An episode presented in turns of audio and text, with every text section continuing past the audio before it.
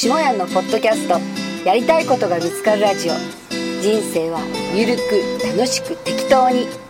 今回は天竺マンとマイミンことカバ村舞に水沢ひろちゃんそして下屋の4人の不揃いの大人たちが5日間の旅の思い出と理想的な夢を実現するコツ4か条をテーマに藤井島にて対談いたしました。1時間の対談収録をポッドキャストで分割して放送いたします。この番組は大きな手帳で小さな未来下ヤンランドの提供でお送りいたします。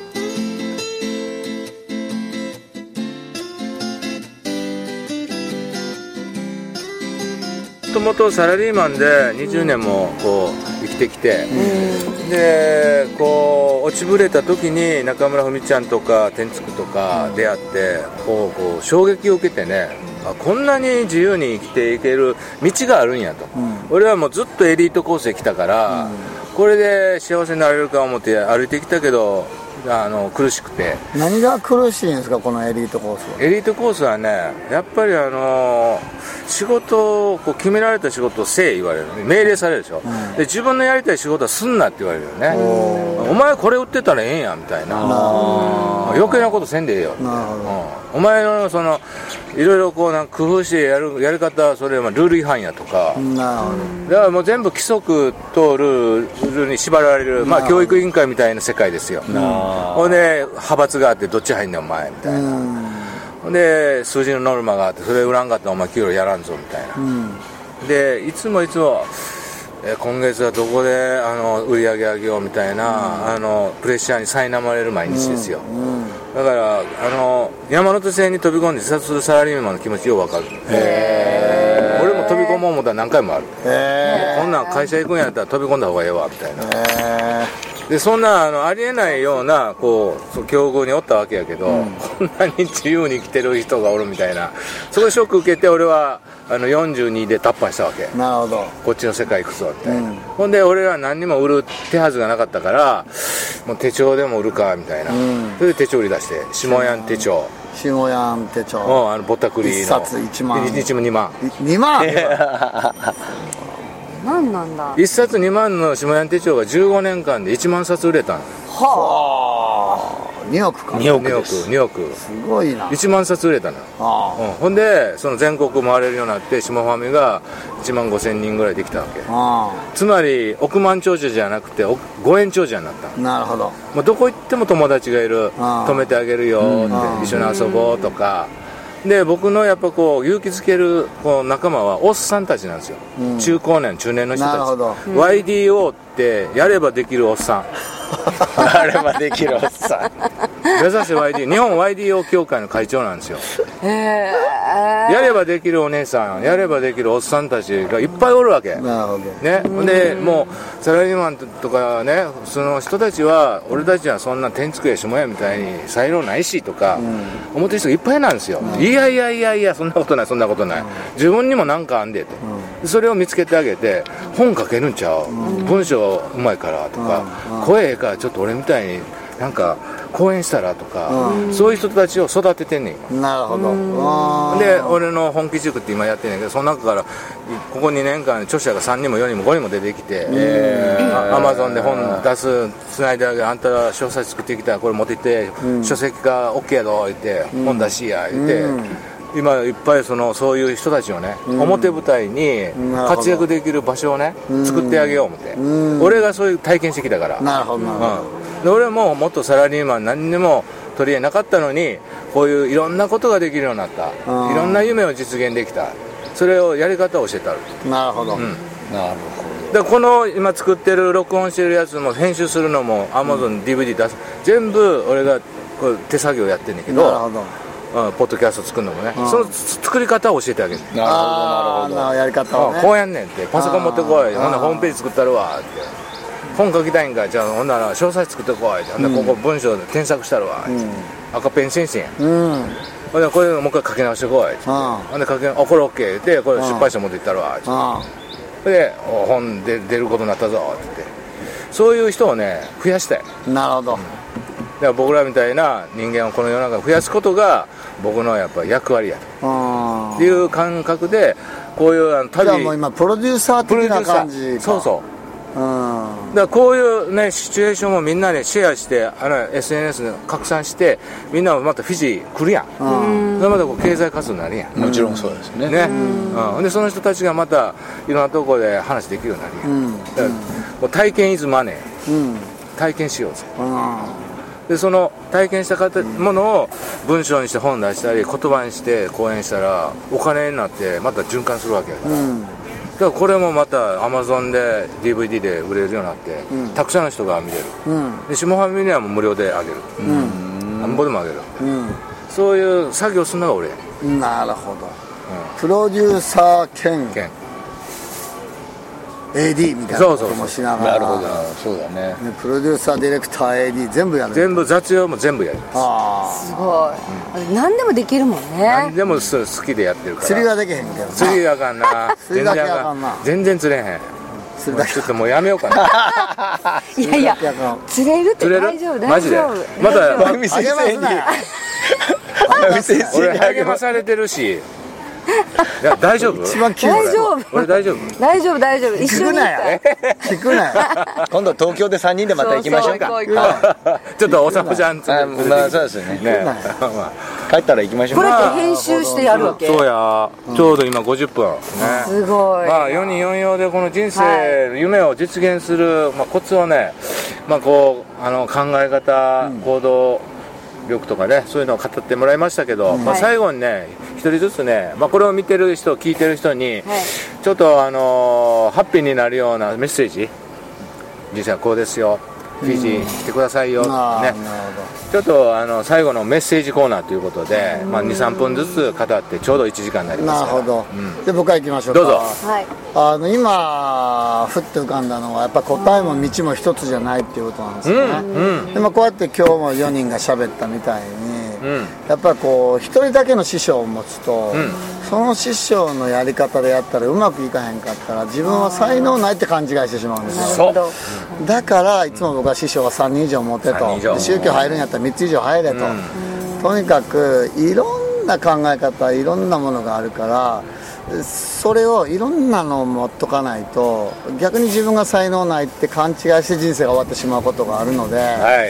なのでうまくいかなくてもあこのやり方がうまくいかなかっただけなんや違うやり方をしたらいいんじゃないかとか、し違う師匠違うコーチを見つけたらまた違うんちゃうかなっていうふうなところでね、あのいつも僕はこれは伝えてることがありましてですね。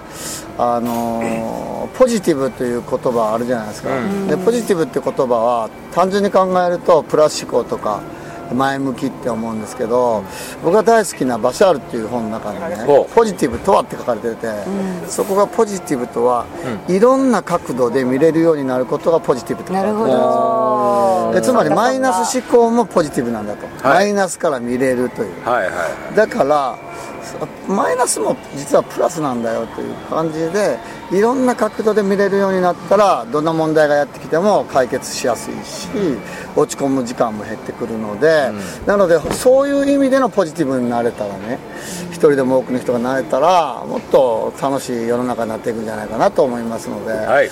つまりあなたがマイナス思考と思って否定しているものも実はポジティブだったと。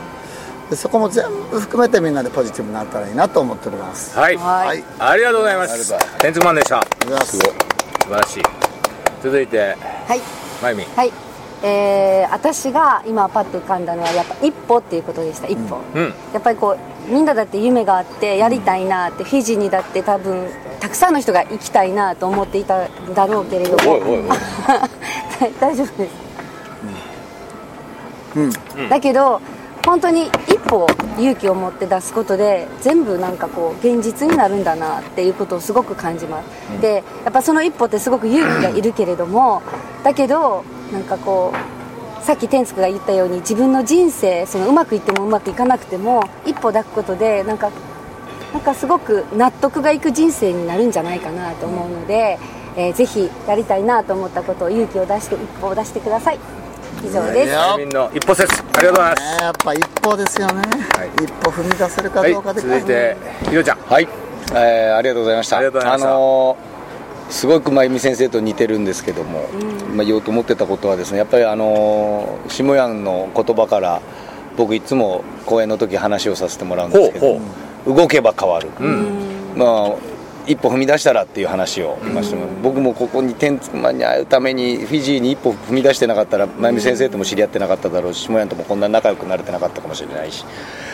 で人間の成長は移動距離に比例するってありましたけどささっきみんなあのーね僕が手配してくれたとかいろいろ言ってましたけども僕も無駄にですねいろんなところ行ってるもんですからそういう手配とかがすごい簡単にできるようになってしまってですね、それがまあ皆さんから重宝されたというかあの皆さんの役に立てたっていうところで、まあ、う動いてるとやっぱりいろんな人にも出会えるしいろんな経験もできるので、えー日々忘れられない一日にするためには同じような日々を繰り返すんではなく一歩踏み出していろんなところに行っていろんな人に会うっていうことがあの自分の視野を広げるまた周りの視野を広げさせてあげるっていう大事な要素かなと思って僕はいます、あのこれからも動かせてください、はい。一緒に動いていただければと思います。ありがとうございます。本当にそうだわ。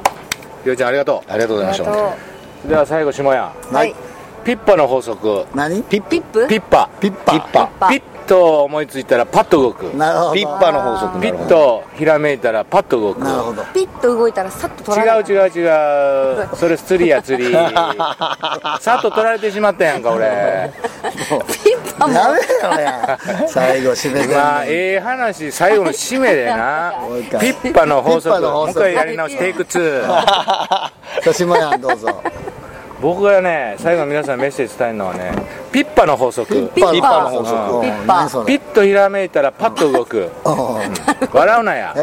ピッとひらめいたらパッと動く。パッと動く。パッとね。パッと動く。そうパッと動く。なんでかって言ったらもう僕ら 50代違うがな取られる拾からちゃうんち拾わんでええねムシムシもなんでかって言ったらねやめれや。50代になってきたら物忘れが激しくなんねあのそっか。ね思いついても後でやろうと思ったらもう消えてしまう。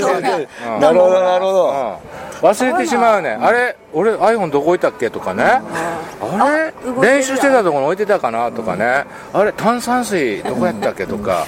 しょっちゅう忘れてんやんか。ほっといてくれ。ほっといてくれって天竺のあの忘れた事件やけど、でつまり僕らはもうねあの思いついた瞬間に動いとかないとそのチャンスを逃すいうことや、逃すね逃す、逃す。だからあのフェイスブックのこのやり取りでも行こうって言って、もう今度ねとか言ってたらそのフェイスブック投稿のメッセージのやり取りも忘れてしまう、うん。消えていってな、今日この日はないねん、だからここ今やこのチャンス3人揃うでみたいな、うん行こうって言わないとほんでメッセンジャーで「まゆみちゃん俺たち天竺にお世話になったよな、行こうや」みたいな、であの強引でもパッと動かんかったらこの日はなかったんや。そう。ピッパ。ピッパ。だからつまりこの聞いてる人たちも皆さんね、はい。思いついた瞬間に動きましょうと、うんそしたらチャンスは必ず拾えますよ、うんであの後でって思ってたらあの消えていくからね。いや取られるもんね。取られていきますよ。俺の魚も取られたもん。取られた。ドーナツも。うんドーナツ。どんどん取られた。後で食べようっていうあれがあかんかったそう。でムカついたもん。ピッパやないやんあピッパやないか。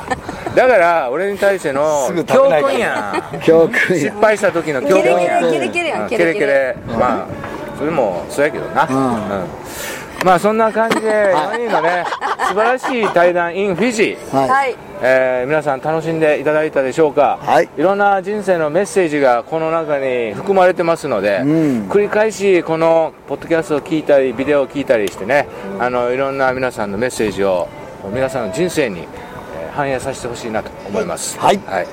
それではここフィジーから、えーお届けさせていただきました。皆様ありがとうございました。ありがとうございました。ごきげんよう。バカイン